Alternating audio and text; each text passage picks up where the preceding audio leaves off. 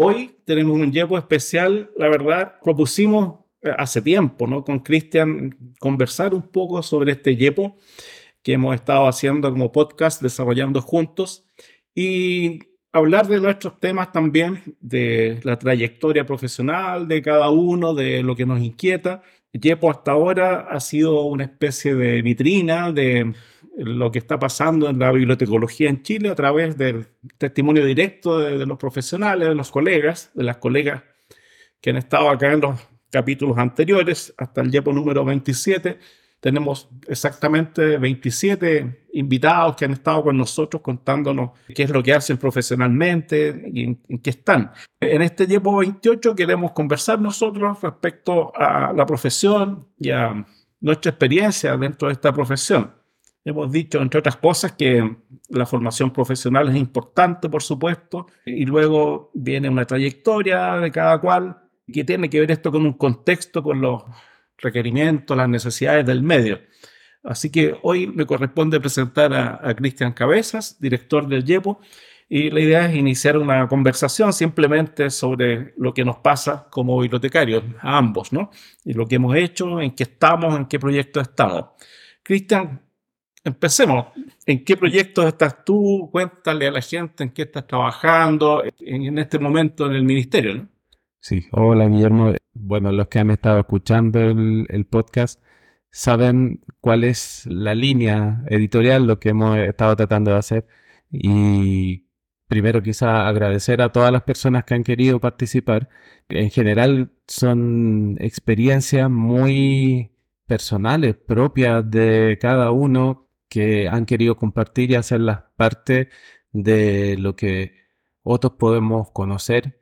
Quizá ese es el principal esfuerzo del, del proyecto, el deseo de que las personas transmitan lo que hacen, los retos que tienen, para que también otras personas puedan percibir que no están solos, que no, no están trabajando en un, en un espacio en el que no hay posibilidad de hacer conexiones con otros, porque el sentido de comunidad siempre lo hemos tratado de transmitir, es el principal objetivo del proyecto. Respecto de mí mismo, estoy trabajando actualmente como gestor documental en el Ministerio de Bienes Nacionales. Llevo ahí ya 12 años. Es un proyecto en el que me he involucrado inicialmente a propósito de transparencia, de la instalación de la ley de transparencia, que ahora estoy trabajando más bien en el área de gestión, de planificación, pero yo creo que lo que más nos mueve en estos ámbitos profesionales donde no estamos en un entorno con características eh, más específicas de la profesión en la que, no sé, somos muchos bibliotecarios trabajando bibliotecarios trabajando en un área, sino más bien uno o dos en una institución, si es que. Entonces, también es como que permanentemente uno tiene que estar validando qué es y qué profesión tiene y qué formación tiene y qué cosas se puede involucrar a pesar de que yo creo que la mayoría de los bibliotecarios y bibliotecarias tenemos que hacer eso todo el tiempo, no importa en qué biblioteca o en qué unidad de información trabajemos, el, trabajo de explicar qué hacemos y qué somos es permanente. A quien no le ha pasado, ¿no? Claramente. Entonces, parte de lo que queremos hacer aquí también, y es porque Guillermo toda gran parte de su carrera eh, y yo en una parte de mi carrera ligado a, la docencia, el interés también viene de la pregunta de, de qué va a pasar con la profesión, qué es lo que creemos que puede pasar y qué es lo que queremos que pase.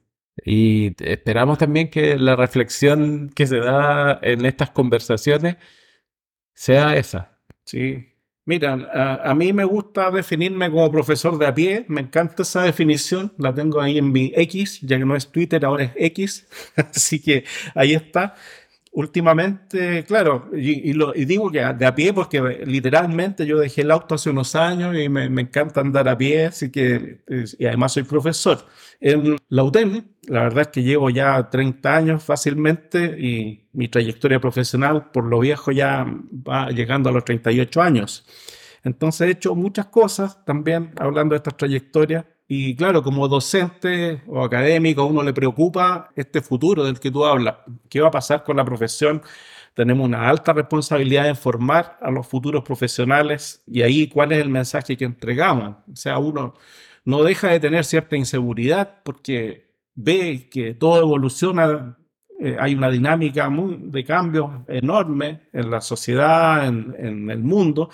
Entonces, realmente nos encontramos todos, yo creo, un poco perplejos ante un futuro que no sabemos realmente cómo se va a definir.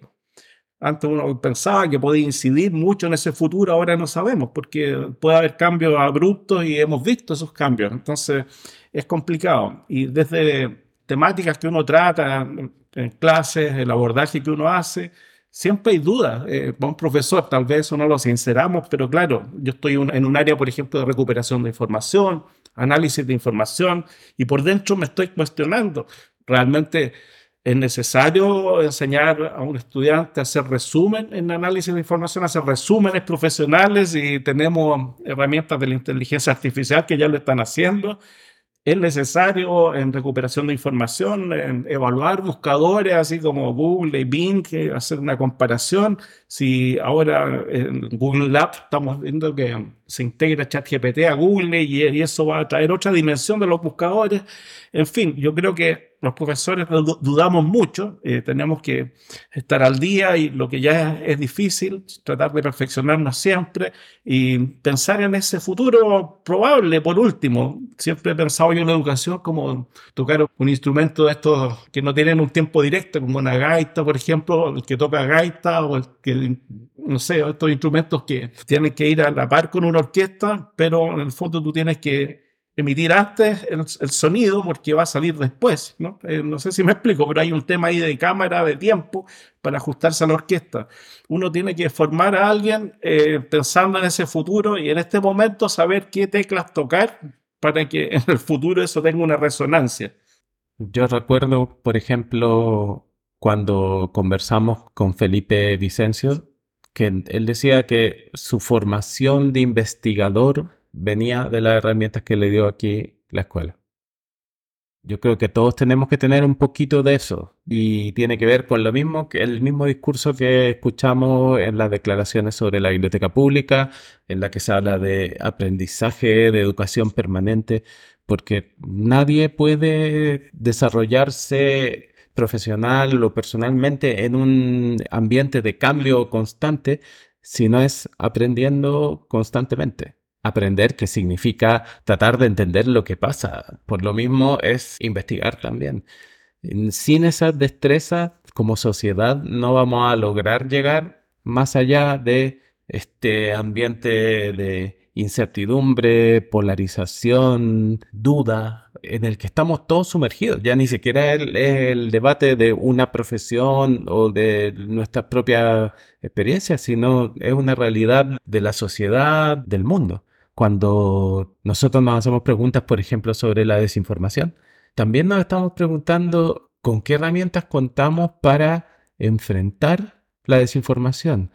Y esas herramientas, ¿cuánto tiempo se van a demorar en estar disponibles para todas las personas? Porque estamos hablando de algo que afecta a todos, no es de un segmento ni de una elite. Lo que más nos importa en estos casos es entender que cada persona puede hacer para enfrentarse a la desinformación, por ejemplo.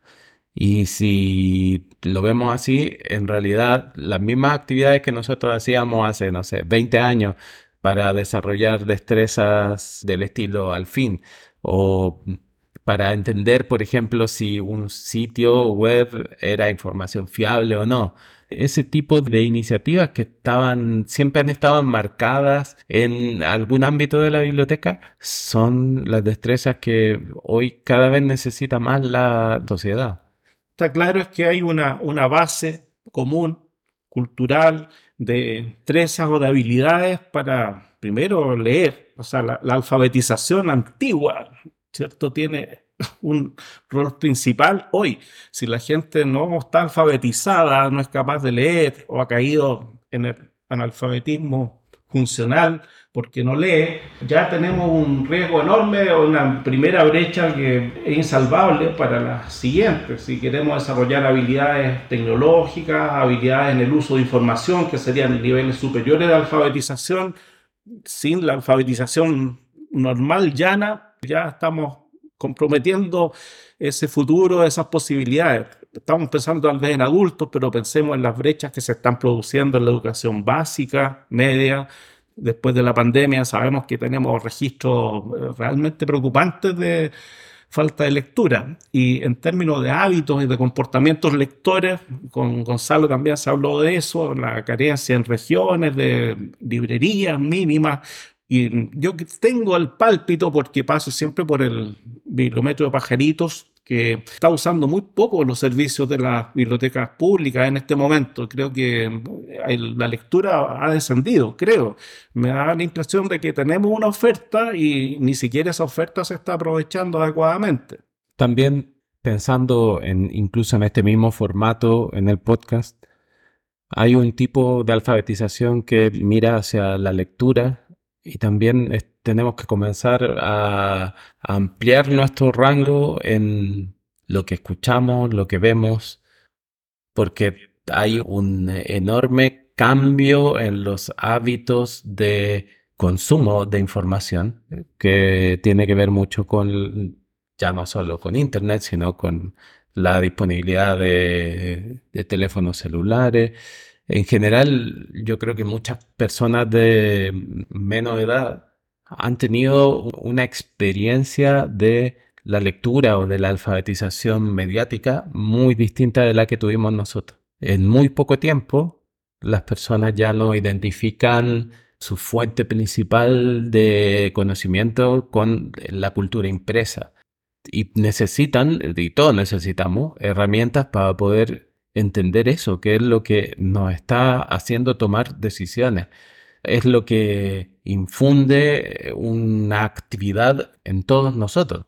Cuando nosotros nos preocupamos por, por la lectura, en el fondo estamos reflejando lo que ha sido tradicionalmente la función de la biblioteca y la bibliotecología, porque la lectura sigue siendo una de las piezas principales de cualquier forma de entender el mundo. Es que ese es el punto, que la, lectura impresa, aunque venga de PDF o digital, es la que permite desarrollar capacidades de análisis, eh, capacidades de desarrollar la imaginación, desarrollar lo humano que tenemos. Entonces, yo puedo, no sé, tener muchos estímulos, puedo recibir muchas imágenes como ocurre hoy o muchos sonidos que a veces no los podemos descifrar mucho hoy día en cierto tipo de música urbana, por ejemplo, pero eh, eso realmente no va a producir un mismo desarrollo humano. Eh, hay un tema, pero básico en eso. Creo que eh, no es algo que en 10 años o en, 20 años pueda cambiar después de unos cientos o miles de años ya de, desarrollo, como herramienta de desarrollo cultural, quiero decir, de la lectura como medio de educación y de desarrollo en general del conocimiento, de transmisión del conocimiento. Bueno, si uno piensa la experiencia que tenemos los que vimos Internet cuando estaban haciendo, cuando era joven, la pregunta que nos podíamos hacer en esa época era cómo Internet iba a beneficiar a las personas, cómo iba a permitir la transmisión del conocimiento, cómo quizá incluso iba a abolir la biblioteca y los sistemas tradicionales. Y de alguna manera lo hizo, solo que no como esperábamos. Vemos hoy un Internet dominado por el negocio, la forma en que tú obtienes el mayor beneficio económico posible de explotar a veces las debilidades de las personas y las sociedades. Y cómo eso ha comenzado también a afectar todo el ecosistema de el conocimiento, la experiencia transmitida y la forma en que estamos tratando de avanzar como sociedad. Entonces yo veo que hay un sentido de construir una cultura apropiada a las circunstancias actuales en el que estamos en una carrera contra una especie de, de autodestrucción. Es apocalíptico eso, pero yo no, creo que, deja de tener sentido. yo, creo que estamos un poco en este punto de quiebre en el que la pregunta va a ser, ¿qué vamos a hacer nosotros para evitar esta apocalipsis? Sí, yo creo que la respuesta tiene que ser colectiva desde nuestro gremio, por ejemplo, desde agrupaciones que están siendo bastante altruistas y generosas en este momento y que tal vez apelan a esa primigenia idea de Internet que teníamos, como de compartir el conocimiento. Me refiero al Colegio de Bibliotecarios de Chile, en nuestro caso, y a Wikimedia Chile. Yo soy socio también de Wikimedia Chile y ahí se espera que el conocimiento sea compartido y libre. Es algo, es una causa noble, yo pienso, y bueno, por la gente que yo conozco de Wikimedia Chile, al menos, y de Wikimedia de otros países, siento que, que hay algo ahí que rescatar. Hay, hay valores compartidos, hay, está esta idea de que el conocimiento tiene un valor y hay que cuidarlo como ese hilo de Ariadna, ¿no? Que, del caldero mágico que hacía que se transmitiera el, fuego del conocimiento.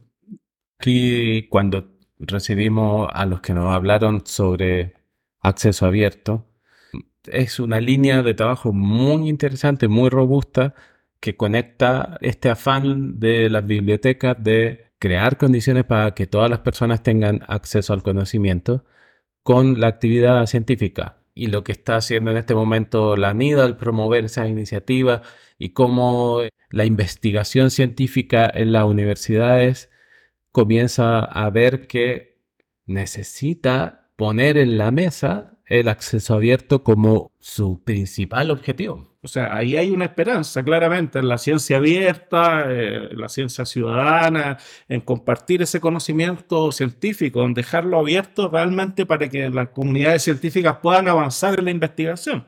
Creo que eso es algo que tenemos que apoyar también.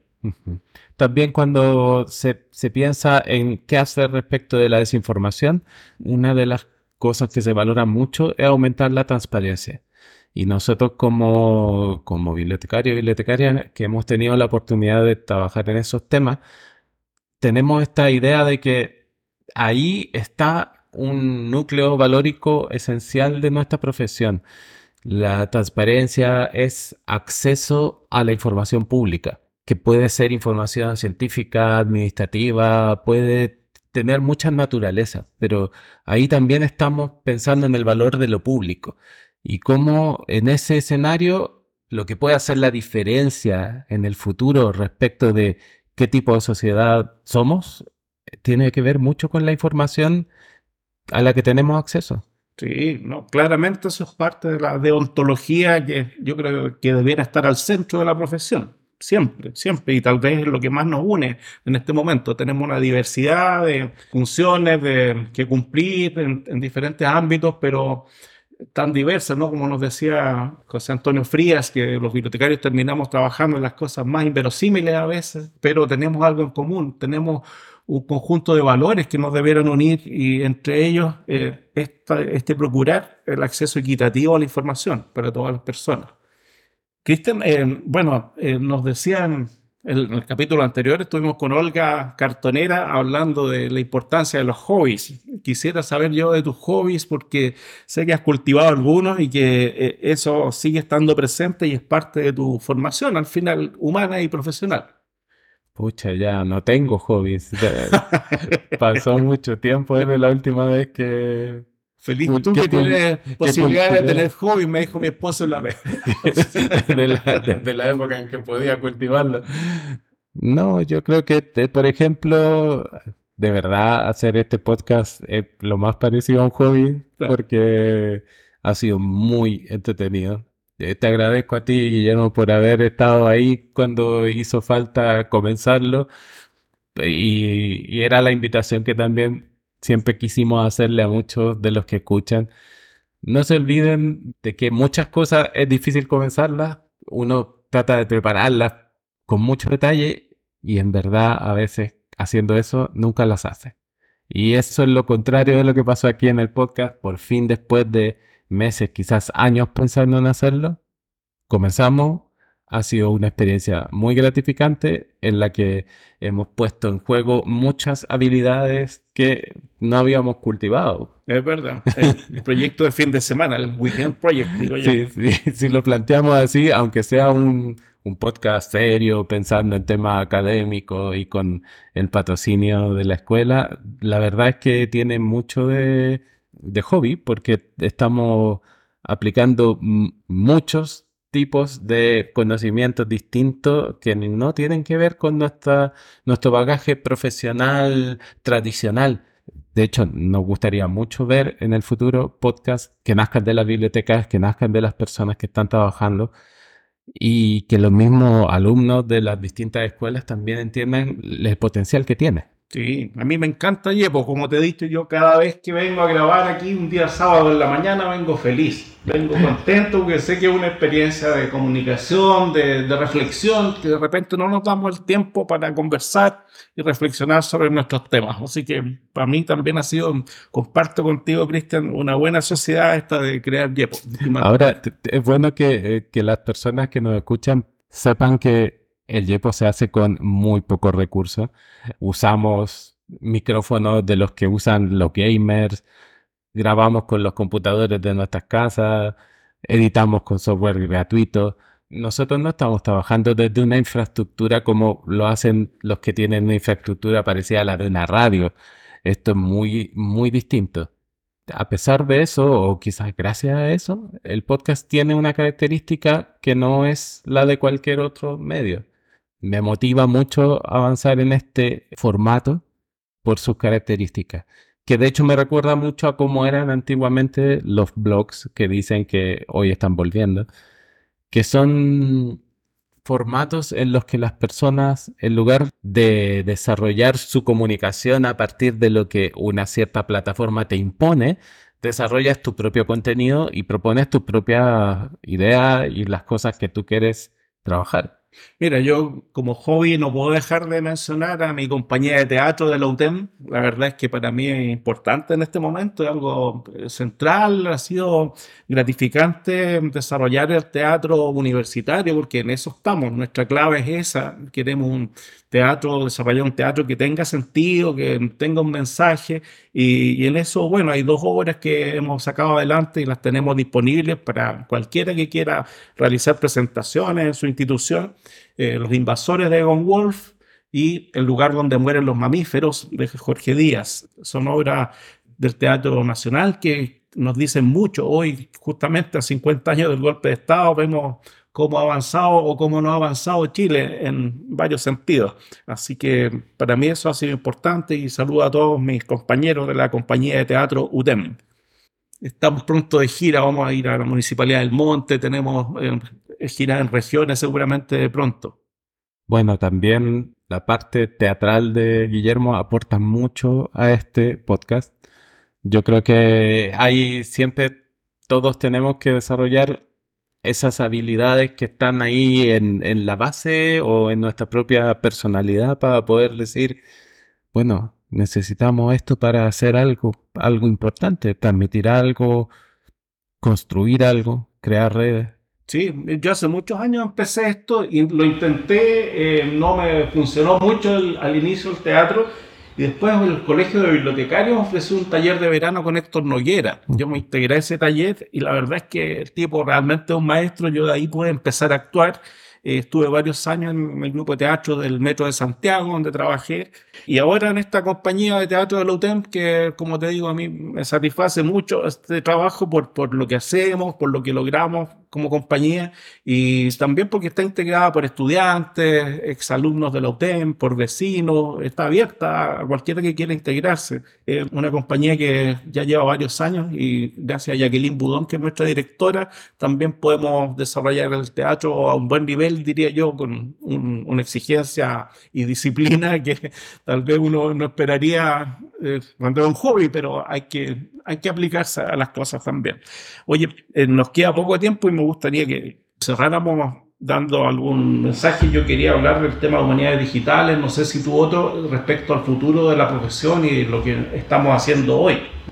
Retomando sobre lo que hablábamos, yo creo que pensando en la profesión, tenemos una gran responsabilidad respecto de lo que nos está pasando en el tema de la desinformación, que tiene seguramente las mejores formas, los abordajes, según, por ejemplo, eh, los informes de las Naciones Unidas, son la educación, o sea, que las personas tengan la capacidad de abordar esta amenaza a la democracia de la mejor forma con una educación adecuada, pero también creando instancias como mayor transparencia, proteger la diversidad de las fuentes de información y en ese sentido también proteger la diversidad de los medios de prensa. Esas ideas están ahí y tienen mucho que ver con nosotros, más de lo que nosotros quizás queremos admitir involucrar. Y ese sería un mensaje para las escuelas, porque creo que yo he visto, por ejemplo, la progresión de cómo se dio el tema jurídico en la enseñanza en la escuela. Como primero hablábamos solo de derecho a autor, después comenzamos a hablar de transparencia porque nos interesa por el tema de archivo, pero en realidad estamos en un punto en el que el desarrollo, por ejemplo, de habilidades críticas se vuelve tan esencial que eso garantizaría la libertad de pensamiento. Y cuando hablamos del colegio bibliotecario, estamos hablando también de cómo nosotros nos paramos ante la sociedad a hacer presentes estos temas. Bien, pues yo, mira, he estado cursando ahora un diplomado en humanidades digitales ahora tengo algo de tiempo, ya no estoy en la dirección de la escuela, entonces he podido, por fin, después de varios años, estudiar sistemáticamente. Y para mí esto es un tema interesante. De hecho, está en el borrador de nuestro plan de estudio, que todavía no sale a la luz, nuestro nuevo plan de estudio de pregrado las humanidades digitales están muy desarrolladas en el hemisferio norte, incluyendo México, Canadá, Estados Unidos, España, eh, pero no en el hemisferio sur, salvo algo en Argentina, por ahí, pero no hay mucho desarrollo de las humanidades digitales. Usar la tecnología para el desarrollo de humanidades, para generar nuevo conocimiento, creo que es una clave importante y nuestra disciplina está dentro de este sector, ciencias sociales, humanidades, arte, en fin. Creo que ahí tenemos aprendizajes importantes. Estoy cursando este diplomado en la Universidad de Finisterre y la verdad es que nos está dando bastantes herramientas prácticas para abordar, por ejemplo, la geohumanidades, geolocalización, Tuvimos un módulo de estilometría que tenía que ver con minería de texto. Ahora estamos en otro de XML que yo pensaba que ya esto se iba a dejar de lado codificado para las humanidades, pero sí se está desarrollando y como te digo, en otros países está muy fuerte y vamos a tener otros módulos de visualización de datos, en fin.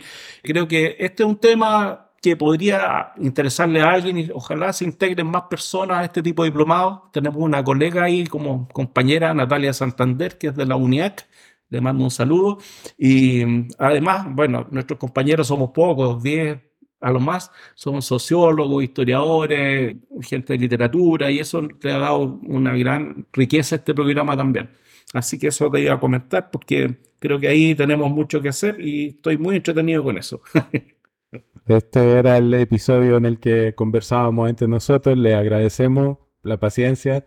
Invitamos a todos los que quieran participar en el futuro a llamarnos, comunicarse y decir también lo que a ustedes les pasa y qué es lo que quieren compartir con la comunidad. Gracias a todos. Nos vemos.